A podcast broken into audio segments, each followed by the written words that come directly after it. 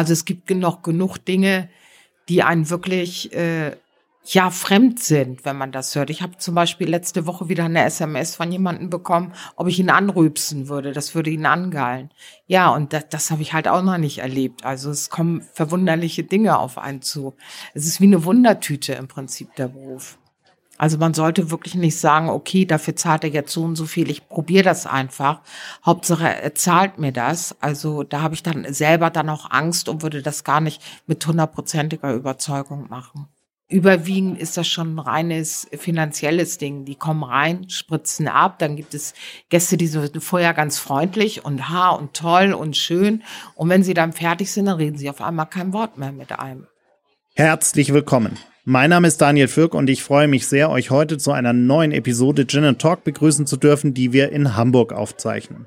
Ich treffe mich mit Manuela Freitag. Sie ist die dienstälteste Domina der Herbertstraße. Seit mehr als 30 Jahren arbeitet sie hier nun schon unweit der Reeperbahn und hat in ihrem beruflichen Leben einiges erlebt. Heute geht sie ihrem Beruf mit einer gewissen Leidenschaft nach, doch ihr Weg in die Sexarbeit war ein trauriger, ein von Not getriebener. Ich wollte von ihr wissen, wie sich ihre Arbeit über die Jahre verändert hat, warum Sexarbeit in unserer Gesellschaft noch immer stigmatisiert wird und ob es heute noch Wünsche von Kunden gibt, die selbst sie nach all den Jahren noch überraschen oder schockieren. Bevor wir aber gleich starten, noch eine Bitte. Wenn euch Gin Talk gefällt, folgt uns bei Spotify, Apple Podcasts oder wo auch immer ihr gerne Podcasts hört, so verpasst ihr auch keine der folgenden Episoden. Jetzt aber viel Spaß beim Zuhören. Schön, dass ihr alle wieder mit dabei seid. Zwei Menschen, eiskalte Drinks und eine Menge Zeit für ein persönliches Bargespräch. Herzlich willkommen an unserem Bartresen. Herzlich willkommen zu einer neuen Folge Gin and Talk. Mach es dir gemütlich, lehn dich zurück und tauche ein in die verrucht düstere Atmosphäre unserer Studiobar.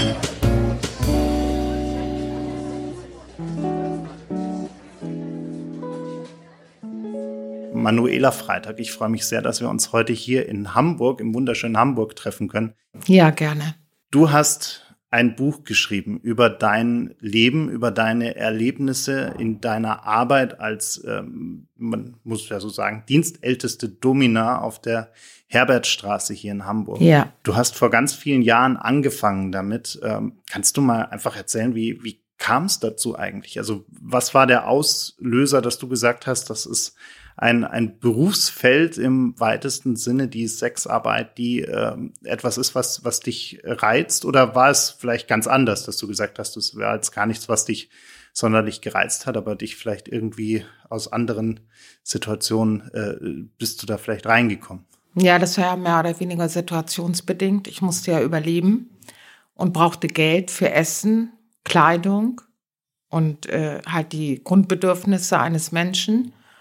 Und ich hatte auf der Straße gelebt und Steintor in Bremen.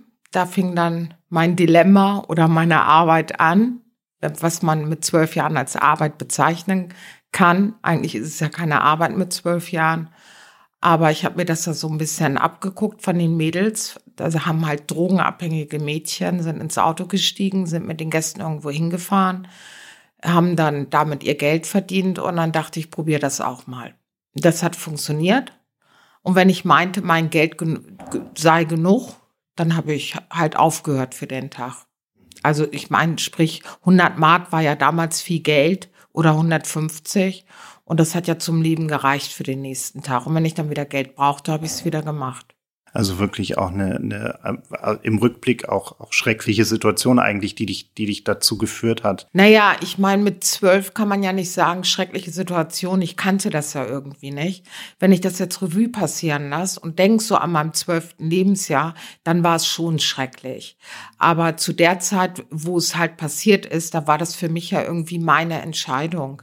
Also ich habe ja niemanden fragen müssen oder ich äh, hatte ja gar keine Alternative, um zu sagen, das wäre besser oder das wäre besser zu machen, sondern es ist einfach passiert. Würdest du sagen, dass es heute auch noch Frauen gibt, die in dem Alter auch noch in der Situation sind, wo sie, wo sie äh, so über die Runden kommen müssen? Oder hat sich da die Situation ein bisschen geändert, gerade was Anlaufstellen, Hilfsangebote, ähnliches? Ja, das kann ich schwer beurteilen, weil, wie gesagt, ich arbeite in der Herbertstraße und die Herbertstraße ist halt Herbertstraße.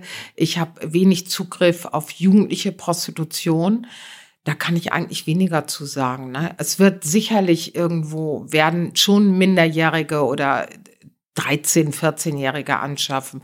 Dafür gibt es ja hier St. Georg in Hamburg und, und äh, ich, ich kann das nicht sagen. Oder in Privatapartments. Also es wird es mit Sicherheit geben, aber ich weiß davon halt nichts. Wir haben vorhin im Vorgespräch schon kurz drüber gesprochen. Äh, wir haben jetzt dieses, diese anderthalb Jahre Pandemie hinter uns äh, und hoffentlich auch bald die Pandemie, zumindest äh, in, ihren, in ihren schlimmsten Auswirkungen.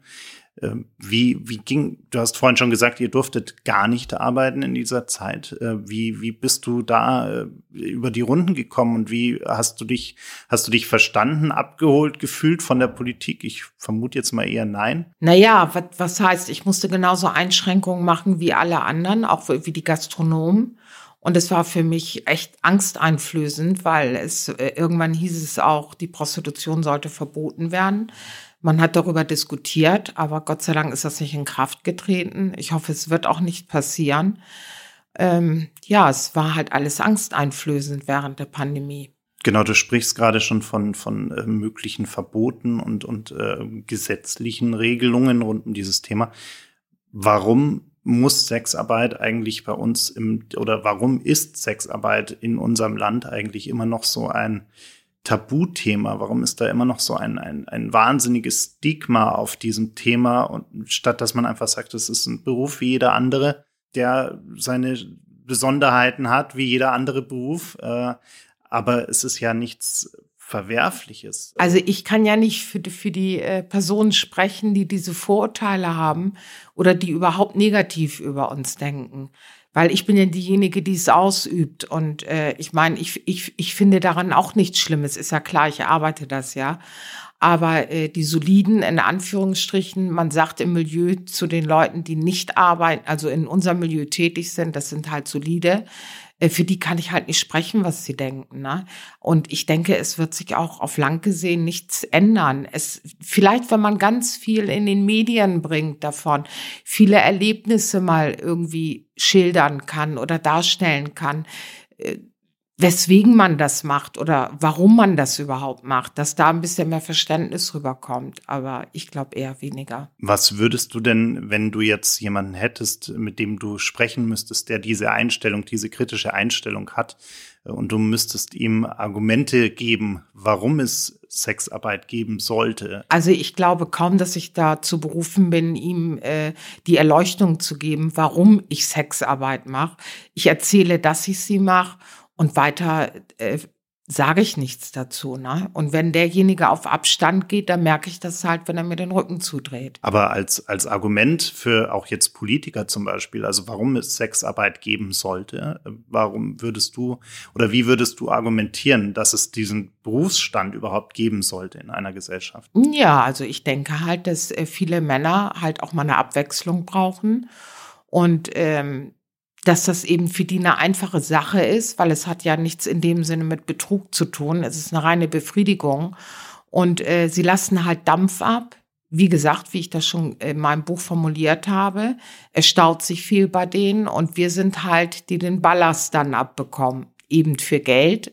Wir müssen ja auch leben, aber wir hören uns das dann an und äh, ja. Das haben wir vorhin schon gesagt, du arbeitest auf der Herbertstraße. Ähm, ja. Wie bist du eigentlich auf die Herbertstraße gekommen? Also ähm, jeder, der in Hamburg war, ist, ist also jeder Mann, äh, der in Hamburg war, ist wahrscheinlich irgendwann schon mal durch die Herbertstraße mindestens durchgelaufen, ja. um sich anzusehen. Ähm, der, kennt natürlich irgendwie jeder. Äh, wie, wie kam es dazu, dass du dann auch wirklich auf der Herbertstraße angefangen hast zu arbeiten? Ja, das sind, ist so eine Reihenfolge gewesen. Also es ging meine Karri Karriere auf dem Kiez ging los auf der Straße, also vor der Herbertstraße. Dann bin ich ins Eros Center gegangen und vom Eros Center bin ich auf St. Georg gelandet habe da gearbeitet und dann war ich ab und zu eine Kollegin besuchen in der Straße und äh, ja, dann war da ein Platz frei und habe ich gesagt, ja, ich probiere das einfach mal hier. Und dann lief es okay in normalen Sachen. Also da war ich noch keine Domina. Die Kollegin hatte Stiefel an und ich habe gesehen, dass sie viel rein und raus gerannt ist und dachte, oh, das ist eine tolle Sache. Die rennt ja gut hoch und runter. Und die Gäste haben mich dazu erzogen. Also die haben halt gesagt, ich habe eine sehr aggressive Ausstrahlung und ich bin sehr dominant warum ich das dann nicht gleich als Domina machen würde. Ja, und dann hat sich das irgendwann so ergeben, dass in der Straße ein Studio frei wurde. Und das habe ich dann angemietet und das lief den ersten Tag gleich gut und dabei bin ich hängen geblieben. Du hast ja quasi angefangen mit sozusagen klassischer Sexarbeit. Ja, ich habe mit normaler Sexarbeit genau. angefangen, ja. Und du hast dann irgendwann gesagt, äh, eben äh, auf der Herbertstraße wurde ein Studio frei und, und du hast dann auch mit der Arbeit als Domina angefangen und, und hast dann irgendwann ja auch mit dieser äh, klassischen Sexarbeit äh, aufgehört. Also ja. heute machst du ja keine äh, sexuellen Handlungen im, im klassischen Sinne mehr, sondern äh, nur noch, äh, in Anführungsstrichen, nur noch äh, die Illusion. Arbeit. Ja, ist eigentlich eine gute Frage. Wie, wie würdest du beschreiben, was du machst? Also ich vermittle Illusion. Eine Therapeutin von meinem Sohn sagte mal zu mir, Illusionistin dass ich also wirklich äh, das sagen könnte, wenn mich einer fragt, was ich beruflich mache. Und das sind ja wirklich Illusionen, die ich vermittel. Die Gäste haben mich dazu irgendwie auch gebracht. Die haben mich da als Domina auch ein bisschen erzogen, muss ich dazu sagen. Also was heißt erzogen? Nicht vom Kopf her, sondern von den Praktiken. Und so hat sich das dann äh, eins nach dem anderen entwickelt. Ne? Und irgendwann brauchte mir keiner mehr was zu sagen, obwohl ich heute noch nicht ausgelernt habe. Also es gibt noch genug Dinge, die einen wirklich äh, ja fremd sind, wenn man das hört. Ich habe zum Beispiel letzte Woche wieder eine SMS von jemandem bekommen, ob ich ihn anrübsen würde. Das würde ihn angeilen. Ja, und das, das habe ich halt auch noch nicht erlebt. Also es kommen verwunderliche Dinge auf einen zu. Es ist wie eine Wundertüte im Prinzip der Beruf. Also kommen deine Gäste auch wirklich mit konkreten Vorstellungen in der Regel oder ist das, ist das so ein es Mix? Gibt, es, äh, das ist so ein bisschen gesplittet. Es ist teils, teils. Es gibt Gäste, die kommen schon mit Wünschen ans Fenster und andere sagen, ich probiere das einfach mal, lass dir mal was einfallen. Wo ziehst du da für dich äh, auch Grenzen? Also äh, hast du für dich äh, so klare rote Linien, wo du sagst, äh, also was Schluss? ich überhaupt nicht machen möchte, sind Schneiderarbeiten da äh, gehe ich wirklich einen Schritt zurück. Was mit übermäßigem Blut zu tun hat, möchte ich auch nicht machen. Also es muss alles überschaubar sein. Es darf also nicht äh, so passieren, dass der Notarzt kommen würde oder so. Man muss das schon wirklich so ein bisschen im Griff haben. Mit dem, was man macht. Sollte man ja eigentlich in allen Dingen. Es gibt ja auch Regeln im Verkehr, wenn du Auto fährst. Umsonst gibt es keine Ampeln. Und ich finde, in meinem Beruf gibt es auch Ampeln. Und da sollte man drauf achten. Also man sollte wirklich nicht sagen, okay, dafür zahlt er jetzt so und so viel, ich probiere das einfach. Hauptsache, er zahlt mir das. Also da habe ich dann selber dann auch Angst und würde das gar nicht mit hundertprozentiger Überzeugung machen. Wie gut bist du denn darin geworden über all die Jahre? Also ich stelle mir das auch, du lernst ja wahnsinnig unterschiedliche Menschen kennen in deinem Beruf. Äh, und jeder hat ja so seine ganz eigene Geschichte, seine ganz eigene Motivation, seine ganz eigenen Interessen. Bist du über die Jahre eigentlich, äh, ich, also ich würde mir vorstellen, man wird über die Jahre wahnsinnig gut darin, Menschen zu lesen, zu verstehen, äh, einzuschätzen äh, und, und einfach so ein wirklich guter Menschenversteher zu werden. Ja, das ist bei mir aber auch ein bisschen zeitgebunden. Natürlich äh, habe ich ein schnelleres Bauchgefühl vielleicht als die anderen. Aber mich haben auch schon meine Gedanken oder mein Gefühl getrügt. Also äh, Menschen, die mir sympathisch waren, waren mir auf einmal wieder unsympathisch.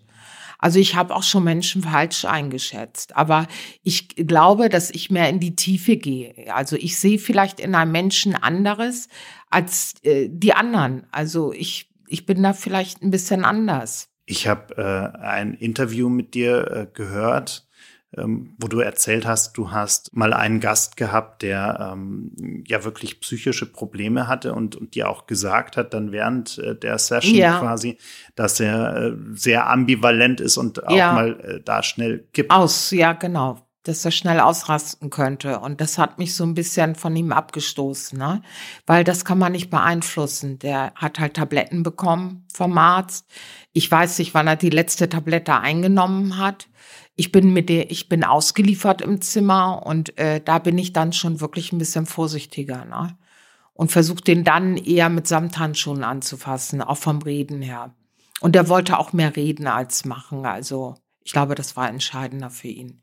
Aber als er mir das dann sagte, da, ich hatte schon vorher so ein bisschen das Gefühl, na, hat der eine kleine Schraube locker, aber man kann ja nicht Schraube locker in dem Sinne sagen, es ist halt ein hilfsbedürftiger Mensch. Und ich bin aber keine gelernte Therapeutin, also ich wüsste gar nicht, wie ich ihn lenken sollte.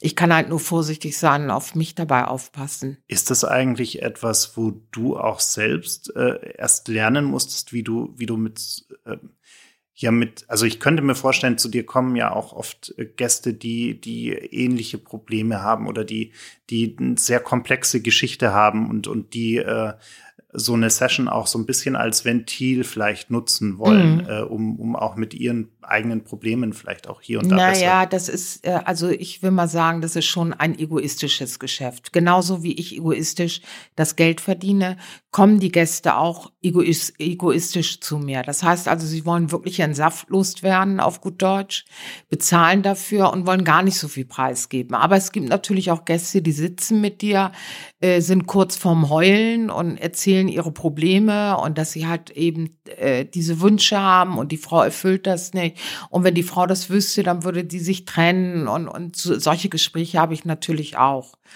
Aber überwiegend ist das schon ein reines finanzielles Ding. Die kommen rein, spritzen ab. Dann gibt es Gäste, die sind vorher ganz freundlich und ha und toll und schön. Und wenn sie dann fertig sind, dann reden sie auf einmal kein Wort mehr mit einem. Also das gibt es auch. Wie ist das für dich? Es ist ja ein Beruf, der auch Arbeitszeiten hat. Du hast so ein bisschen, ist alles so ein bisschen zeitlich verschoben bei dir. Also es ja. ist jetzt kein klassischer 9-to-5-Job, wie man ja. immer so schön sagt, sondern es geht ja eher in die Nacht. Ja. Oder durch die Nacht. Spät in der Nacht fange ich an, ja. Mhm. Wie ist das für dich dann wenn du nach Hause gehst danach. Also ist das äh, für dich inzwischen wahrscheinlich einfacher geworden über die Jahre auch, aber ist es wirklich so, dass du sagst, okay, jetzt sperre ich äh, quasi bei mir zu äh, in der Herbertstraße äh, und gehe nach Hause und dann ist das naja, ist der Tag auch ich, abgeschlossen? Ich gehe schon nach Hause. Klar, wo sollte ich auch sonst hingehen? Manchmal gehe ich noch einkaufen davor und bin aber auch kaputt. Das heißt, ich bin äh, A, erstmal nicht mehr die Jüngste. Und wenn man früh in der Nacht aufsteht oder spät in der Nacht, dann ist es ja auch so, dass, dass sich eine Müdigkeit irgendwann einschleicht. Und dann muss ich wirklich versuchen, halt paar Stunden zu überbrücken in der Wohnung, sei es, dass ich sauber mache oder sonst irgend, irgendwelche Sachen, bevor ich mich hinlege. Weil sollte ich mich um ein Uhr oder um zwölf Uhr mittags, weil ich zu müde bin, hinlegen, dann wäre ich ja um acht Uhr wieder fit. Und ich bin keine Nachtfrau. Ich fange spät nachts an. Also was mache ich dann? Da muss ich wirklich zusehen, dass ich bis drei Uhr mich mit allen Mitteln wach halte, mich dann ins Bett Bett lege und dann halt bis ein, zwei Uhr schlafe, aufstehe, mich fertig mache und zur Arbeit fahre. Und emotional, äh, wenn du dann nach Hause kommst, ist das wirklich, also quasi Job abgeschlossen? Und, und auch äh, jetzt bist du in deinem Privatleben oder nimmst du Sachen aus dem, aus dem Beruf auch in dein Privatleben äh, mit rein, dass sich also Dinge nehm, noch beschäftigen? Äh, oder so? In meinem Privatleben nehme ich eher so Schmunzelsachen mit rein. Also das amüsiert mich dann im Nachhinein noch so ein bisschen. Ne? Also äh, nein, eigentlich nicht. Ich ziehe mich um, gehe aus der Straße und damit fängt mein Privatleben an. Und eigentlich ist meine Arbeit ist schon so verwurzelt in mir, dass, dass ich da überhaupt nicht, dass mich wenig schockieren kann. Es kommen zwar witzige Ideen, also witzige Sachen noch auf mich zu. Mit Ideen meine ich, die der Gast dann hat. Und dann muss ich schon schmunzeln und lachen. Und das muss ich auch noch im Nachhinein. Aber es ist jetzt nicht so, dass mich das verfolgt privat und, und dass ich dann Depri schiebe und denke, äh, um Gottes Willen, was hast du da gemacht? Dafür mache ich das einfach schon zu lange. Das hast du gerade äh, schon privat angesprochen. Du, wie, wie schwierig ist es denn, ein, ein Privatleben auch zu führen mit diesen Arbeitszeiten, mit dem Beruf an sich? Du hast vorhin kurz angesprochen, du hast ja auch einen Sohn. Ähm, wie, wie, wie muss man sich das vorstellen? Also, ist das also mein Sohn möchte ich bei diesem Gespräch mhm. völlig außen vor lassen. Ja. aber du meinst sicherlich, wie es mit Freunden ist und, und wie genau, so ein also Wochenende ist. Man hat ja auch einen ganz so. anderen Tagesrhythmus. Naja, dadurch, dass ich einen ganz anderen Tagesrhythmus habe, ist es natürlich schwer, wenn sich die Leute abends treffen in der Woche oder zum Wochenende, bin ich ja einen anderen Rhythmus gewohnt. Das heißt also, ich wäre überhaupt nicht präsent abends um acht Uhr in der Woche. Am Wochenende ist es so, da bin ich kaputt von der Woche. Also ich bin jetzt merke ich eigentlich, dass ich so ein richtiger Einzelgänger bin. Also ich bin auch nicht mehr so drauf verpicht, mich mit abends mit irgendjemanden zu treffen oder irgendwelche Unternehmungen zu starten. Du hast es äh, vorhin angesprochen, äh, du, du bist äh, jetzt auch schon recht lange in dem Geschäft. Ähm, hast du eigentlich so einen Plan, wo du sagst, äh, so lange mache ich das noch und, und dann möchte ich aufhören? Oder sagst du, solange es dir irgendwie auch äh, Spaß macht und du es körperlich auch kannst, willst du weitermachen? Oder hast du da so einen fixen Plan im Kopf, dass du sagst, bis dahin und dann. Äh also A kommt das Körperliche dazu, das ist klar, aber solange ich noch gefragt bin, werde ich arbeiten. Weil du, weil du auch arbeiten musst oder weil ich du Ich muss arbeiten, da ich mal der Spielsucht verfallen war, haben sich natürlich auch Schulden angehäuft. Und denen muss ich natürlich nachkommen. Das nützt nichts, was ich auch mache. Also da will ich gar nicht drüber reden. Ja, und ich meine, meinen Lebensunterhalt muss ich mir auch finanzieren. Ne? Wie muss man sich eigentlich dieses, dieses Miteinander auf der Herbertstraße vorstellen? Also da sind ja ganz viele, viele Sexarbeiterinnen. Ja, wie so ein kleines Dorf.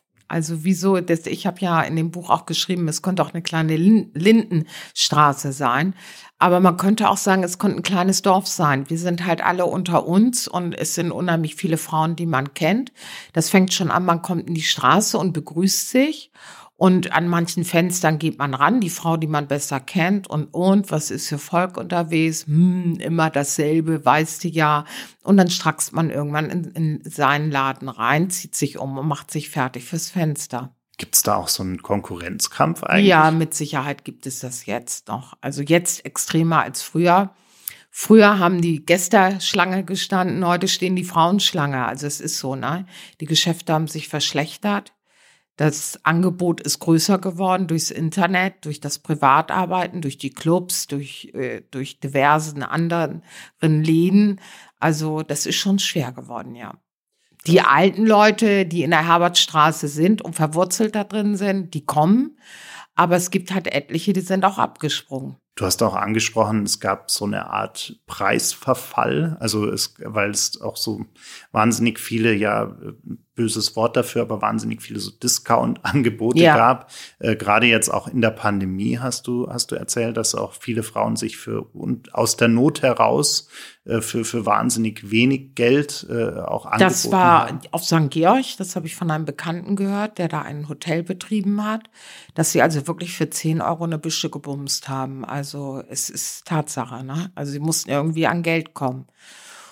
Und in der Straße hat natürlich keiner gearbeitet und auf der Reeperbahn auch nicht. Also da, damit habe ich ja auch nichts zu tun mit St. Georg. Aber damit wollte ich eigentlich nur sagen, was soll das? Also für 10 Euro eine Büsche, das sind Notsachen. Also das macht man ja aus der Not heraus.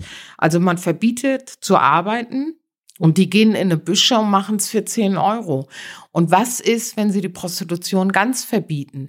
Dann wird's, dann wird's nur noch Missbrauch geben der Missbrauch an den Frauen. Es wird, äh, komm, ich gebe dir 10 Euro, ich gebe dir 20 Euro. Und aus der Not heraus gesehen werden das die Frauen machen. Gewisse Frauen, nicht alle, aber manche bestimmt. Jetzt ist ja äh, einer der Hauptkritikpunkte dieser, dieser eher, äh, ja, der Sexarbeit kritisch eingestellten Leute. Einer der Hauptkritikpunkte ist immer, dass äh, viele Frauen das nicht freiwillig machen würden, dass es äh, diese Zuhälter gibt, die Frauen unterdrücken und finanziell ausnehmen und so weiter.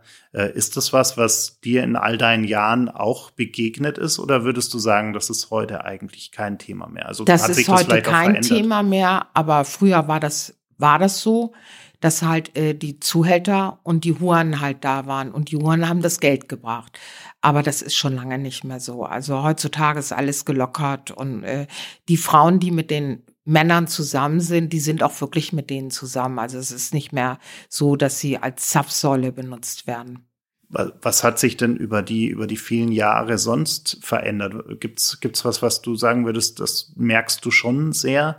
Also hat sich vielleicht auch die Art der Kunden verändert? Ja, ja, ganz bestimmt sogar, weil, wie gesagt, das Angebot ist groß geworden.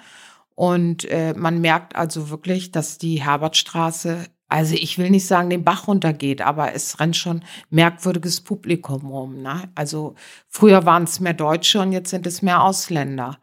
Und äh, das geht dann schon ziemlich rau manchmal zu, ekelig, ekelig am Fenster. Also man sitzt, man macht das Fenster nicht auf und dann bollern die dagegen und sagen, was ist, vegan, vegan, vegan, vegan. Ja, was soll man dazu sagen? Dann stehe ich auf und gehe nach hinten, dass er mich nicht sieht, dann bleibt er vorm Fenster stehen. Also versaut er mir in dem Moment das Geschäft. So, was soll ich da machen? Ne? Also dann kann man wirklich, da kriegt man die Krise. Hast du eigentlich äh, mehr Stammkunden oder sind es äh, viele Touristen auch, die vorbeikommen? Es ist alles. Es ist also es sind Stammkunden, oder? es ist gemischtes Publikum, Touristen, keine Terroristen, sondern Touristen, dann äh, welche, die aus Hamburg kommen. Es ist ganz unterschiedlich, das Publikum. Es laufen ja wahnsinnig viele auch einfach nur durch, weil sie es mal gesehen haben wollten. Ähm, würdest du eigentlich sagen, das gehört dazu oder das ist auch wichtig, dass die Leute einfach mal durchlaufen? Aus naja, klar, aus Neugier, dass sie durchkommen und irgendwann kommen sie wieder und gehen, möchten auch irgendwo reingehen. Erstmal wird es wohl die pure Neugier sein. Das denke ich mir schon. Die verbotenen Früchte. Äh, verboten ist es ja eigentlich auch, dass Frauen durch die Herbertstraße ja, laufen. Ja, ähm, genau. Wie kommt das eigentlich? Also, oder, oder würdest du als äh, Frau auf der Herbertstraße sagen, das sollte man mal ändern? Auch? Nee, das würde ich nicht sagen, weil dann die Gäste wegbleiben würden. Ne? Aber ich kann jetzt wieder sagen, ich hatte zum Beispiel vorgestern ein Ehepaar, also da kam halt ein Gast zu mir ans Fenster und sagte, seine Freundin würde vor der Tür stehen, aber die mit reinbringen dürfte. Er würde gerne mit aufs Zimmer gehen mit ihr, ob das okay ist. Und habe ich gesagt, ja, und dann hat er sie reingeholt und wir sind zu dritt aufs Zimmer. Hat sich äh, da auch so ein bisschen, ähm, also ich meine, äh, vieles ist ja heute ähm, auch, auch in, in Beziehungen äh, lockerer geworden, was früher vielleicht noch mehr Tabuthema war. Ist das was, was du, was du öfter erlebst, dass auch wirklich Paare zu dir dann kommen? Also es kommen in größeren Abständen schon mal Paare. Aber das passiert auch nur, wenn, wenn einer von denen was getrunken hat oder sie wollen einfach noch ein bisschen Fun haben oder haben in der Fantasie, sie möchten das erleben oder sonst irgendwas. Ne? Das ist schwer zu sagen, was in denen vorgeht, warum sie dann ausgerechnet zu mir kommen. Du hast auch in einem, einem Gespräch mal erzählt, dass du auch durchaus mal in eine, in eine Situation gekommen bist, äh, wo es ein bisschen brenzlig wurde, wo dich jemand äh, gewürgt ja, hat äh, und, und, du dich dann aus der Situation so ein Stück weit heraus retten konntest. Mhm. Gibt es eigentlich sowas wie eine Art eingespieltes Sicherheitssystem auf der Herbertstraße? Also dass, ja, dass man das untereinander auch weiß, wie man sich schützen kann? Ja, das gibt es. Das gibt es. Also wir achten sehr äh, untereinander, aufeinander. Also wir passen auf uns auf. Und das gibt es schon, ja. Also man ist dem nicht ausgeliefert. Ne? Das wäre auch grausam. Also dann würden wahrscheinlich viele Sachen passieren. Aber auf der Straße sind es halt Wirtschafter und in der Straße sind es Wirtschafterinnen. Und äh, wir haben also immer Zugriff auch auf die Wirtschafter, die draußen arbeiten. Also dann ist, dann knallt es. Also ist normal. Aber ich muss sagen, eigentlich läuft das in der Straße ganz gesittet ab. Also ich sag mal, 99 Prozent der Gäste sind vernünftig und gehen. Natürlich pöbelt der eine und andere mal, aber eigentlich ist es in Ordnung. Das heißt, äh, so oft wird dieses Sicherheitssystem sozusagen Nein, nicht gebraucht. Genau, die, die meisten genau. wissen, wie sie sich zu benehmen haben. Ja. Wie hat sich eigentlich äh, dieses ganze Ökosystem, Reeperbahn, äh, alles was dazugehört, die ganzen Gaststätten. Es gibt ja wahnsinnig viele Legenden rum, rund um all die Bars, Gaststätten und, und alles, was es dort gibt. Ist das eigentlich immer noch so ein bisschen wie, wie früher? Also auch diese, diese ganzen äh, Hierarchien, die es da gab, diese ganzen, Nein. Äh, diese ganzen Originale, die es gab. Gibt es die heute? Nein, noch? leider gibt es die nicht mehr. Also es ist irgendwie Multikulti da. Und wer da zu wem gehört und, und wie das sich zusammenspielt oder so, das kann ich nicht sagen, da habe ich keinen Einblick drin. Also äh, zumal ich in der Herbertstraße arbeite und definitiv in, in zum Beispiel in das Pink Palace, das ist auch ein Laden, da habe ich gar keinen Einblick. Ich weiß zwar nicht da mal, wie es da drin aussieht. Und die anderen Läden, die so auf dem Kiez sind, da kann ich auch nicht zu sagen. Also diese, diese Bandenkriege gibt es einfach nicht mehr. Also für mich gibt es die nicht mehr. Früher gab es die, ist bekannt. Es wird ja auch eine Doku gerade gedreht, die nächstes Jahr ausgestrahlt wird. Äh, natürlich, dazu könnte man was sagen, aber derzeit nein. Du hast vorhin schon erzählt, es gibt immer mal wieder Anfragen von, von Gästen, die, äh, die dich zumindest zum Schmunzeln bringen.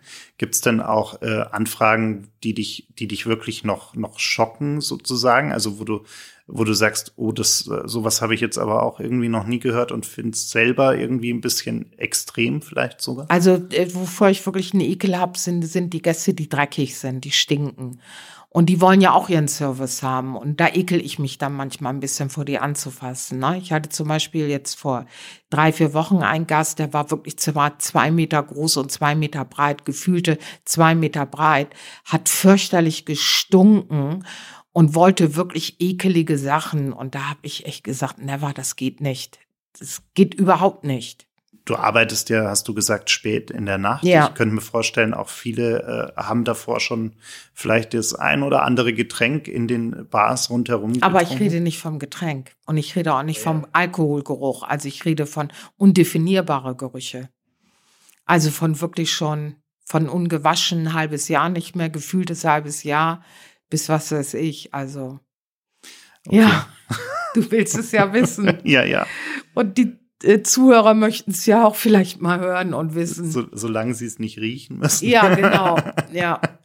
aber, aber ist Alkohol auch ein Thema? Also, dass, dass dann auch wirklich angetrunkene, betrunkene. Äh ja, natürlich kommen Angetrunkene zu mir. Die würden nüchtern vielleicht nicht zu mir kommen und, und Betrunkene auch. Also, die Betrunkenen würden eher zu jeder reingehen. Das ist dann so ein Glückstreffer.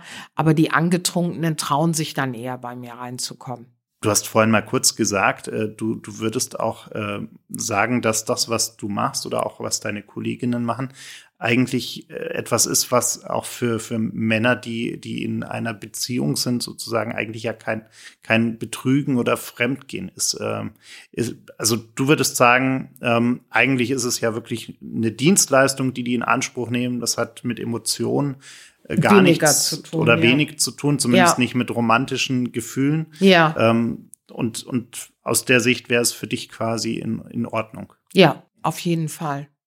Also ich habe auch, äh, also wenn der Gast rausgeht, dann kenne ich ihn irgendwie auch nicht mehr. Das meine ich jetzt nicht dass er mir unbekannt ist, so wie äh, hau ab und äh, ich habe dich vergessen, sondern es ist irgendwie auch ein Eigenschutz, wenn man den in der Öffentlichkeit irgendwie sieht. Irgendwie habe ich da so ein Rollo, was ich runterziehe, wenn er raus ist, damit ich ihn auch wirklich nirgendwo wieder sehen könnte. Also mein Gedächtnis als ist auch halt, wenn eine Kollegin sagt, den hattest du schon mal drin, dann sage ich, das glaube ich nicht. Wirklich? Ja, war das so? Ja, sagt sie, das war so. Ja, dann war es wohl so. Ja. Ich kann mich eher an die Wünsche zurückerinnern, als dass ich mich an die Person zurückerinnere. Ist es eigentlich so, dass sich äh, auch ähm, Gäste ja vielleicht sogar in dich verlieben, äh, gerade vielleicht auch Stammgäste, die die öfter gekommen sind oder sowas? Hast du sowas auch? Also die verlieben sich in meinen Techniken. Also ich als Person, dann müssten sie ja wirklich so sein, dass, dass sie von mir privat viel wissen würden. Ne? Also ich glaube eher an die Techniken, die ich mache oder wie ich es mache. Da drin verlieben die sich oder darauf haben die Lust. Das glaube ich eher. Gab es eigentlich Situationen, wo äh, vielleicht über viele Jahre hinweg dann auch ähm, aus, aus rein dienstlichen Beziehungen, sage ich jetzt mal, auch mal eine gewisse private Beziehung entstanden ist, also vielleicht auch einfach nur eine Freundschaft entstanden ist, wo du, wo du äh, Menschen, die du durch deinen Beruf kennengelernt ja, hast, auch in dein ja. Privatleben hinein. Ja, da gibt es hast. den Paul zum Beispiel, der mich über 20 Jahre begleitet hat oder noch begleitet. Der sitzt auch unten davon ab, aber äh, der bedeutet mir natürlich sehr viel, weil er eben mir immer die Stange gehalten hat und auch alles für mich macht. Und ich glaube, wenn er reich wäre, dann würde er mich sogar aus dem Milieu rausholen und würde sagen, du brauchst nicht mehr zu arbeiten. Aber das ist leider nicht der Fall. was nicht schlimm ist. Aber ich meine, man muss da auch ein bisschen menschlich bleiben und sehen, was er die 20 Jahre alles über für mich getan hat. Ne? Aber ist das eigentlich was, weil du es gerade so schon angesprochen hast, ist das was, was du dir auch wünschen würdest? Also angenommen, es würde dir jetzt jemand ein, ein, ein Koffer Geld äh, oder ein Koffer Unabhängigkeit, muss man ja eher sagen, ein Koffer vollkommene Freiheit, Unabhängigkeit im Sinne von, äh, du hättest keine, keine äh, wirtschaftlichen Verpflichtungen mehr, sage ich jetzt mal, hinstellen. Wäre das was, wo du sagen würdest, okay, ich höre sofort äh, mit, mit dem äh, Beruf auf oder würdest du sagen, eigentlich habe ich schon eine gewisse Leidenschaft äh, für das, was ich da tue und, und ich habe die Leidenschaft dafür, aber würde so eine Situation passieren, würde ich zwecks meines Alters und es würde sich einer einschleichen, der sagt, du pass auf, du hörst jetzt auf und ich übernehme erstmal alles, was du an Baustellen hast und du wirst da keine Not leiden im Monat, dann würde ich das schon machen, ja. Sicher. Das wäre dann ein 24-7-Gast. Also, ja. Glaubst du eigentlich mit all der Erfahrung und all der beruflichen Erfahrung, auch die du gesammelt hast, all der Menschenkenntnis, die du äh, gesammelt hast, glaubst du eigentlich äh, an, an sowas wie die, also das ist jetzt eine sehr, äh, äh, ja, vielleicht ein bisschen kitschige Frage, aber glaubst du an sowas wie die, wie die wahre Liebe? Liebe, klar. das glaube ich schon, ja, mit Sicherheit. Da kann ich, das kann ich nur bejahen, ja. Wenn du jetzt so in die nächsten fünf, fünf bis zehn Jahre schaust. Zurück oder vor? Vor. Ah, vor. ich soll schon vorschauen. Genau. Was, was würdest du dir für dich selbst wünschen? Ja, dass ich in erster Linie erstmal gesund bleibe, dass das weiter so läuft, wie es läuft. Ja, dass mein Buch durchschlägt, dass es vielleicht verfilmt wird, das würde ich mir sehr wünschen um den Menschen einfach mal zu zeigen, dass man da vielleicht reinrutscht, ohne wirklich entscheidungsfähig zu sein und dass, dass man sich sehr schnell an Geld gewöhnen kann. Und das muss denen wirklich mal so vor Augen gehalten werden. Das würde ich mir wünschen. Ja, dass mein Sohn natürlich gesund bleibt an erster Stelle. Ja. Und dass ich vielleicht doch im Lotto gewinne. dein Buch, äh, wir haben schon drüber gesprochen. Ähm, wie, wie ist das für dich eigentlich, äh, deine, deine ganze Geschichte quasi in Papierform neben dir liegen zu haben und zu wissen, dass ganz, ganz viele Menschen jetzt deine ganze Geschichte auch, auch lesen können?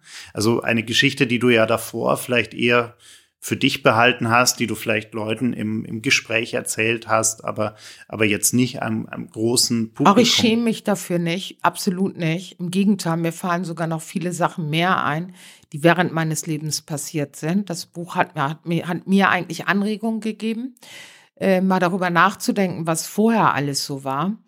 Und äh, du, es kommen mal noch lange keine Leute auf der Straße auf mich zu und sagen, hallo, Manuela, du Domina und so.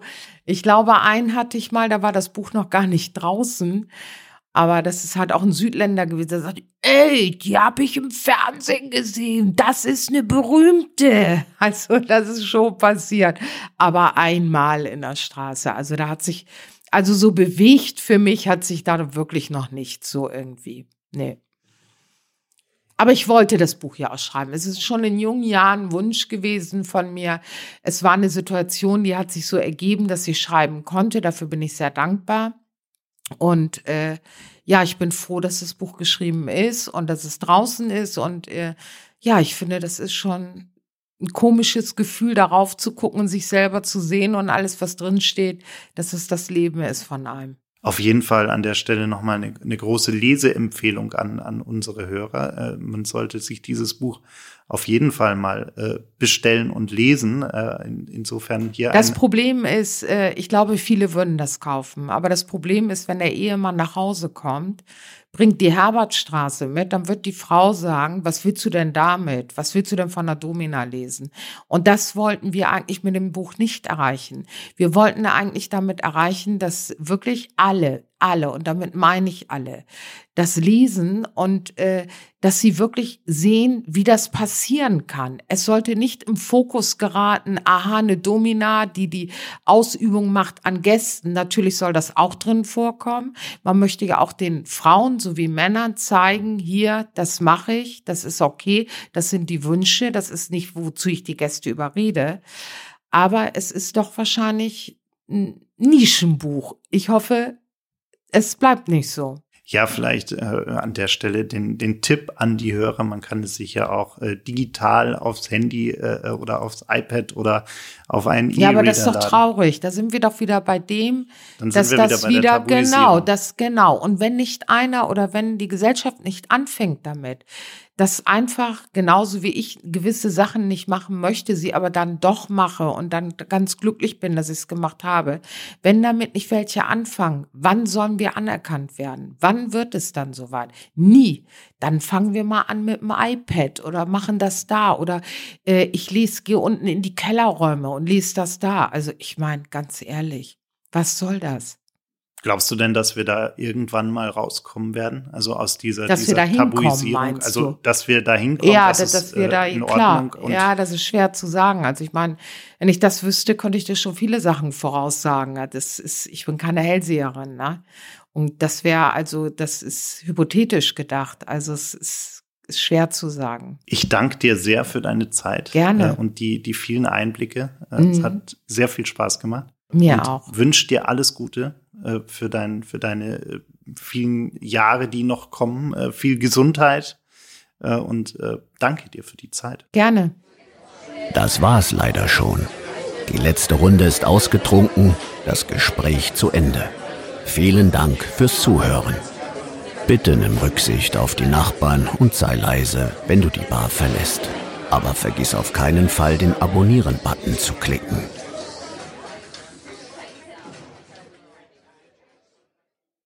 Gin and Talk ist ein Podcast von 48 Forward, produziert in den 48 Forward Studios in München.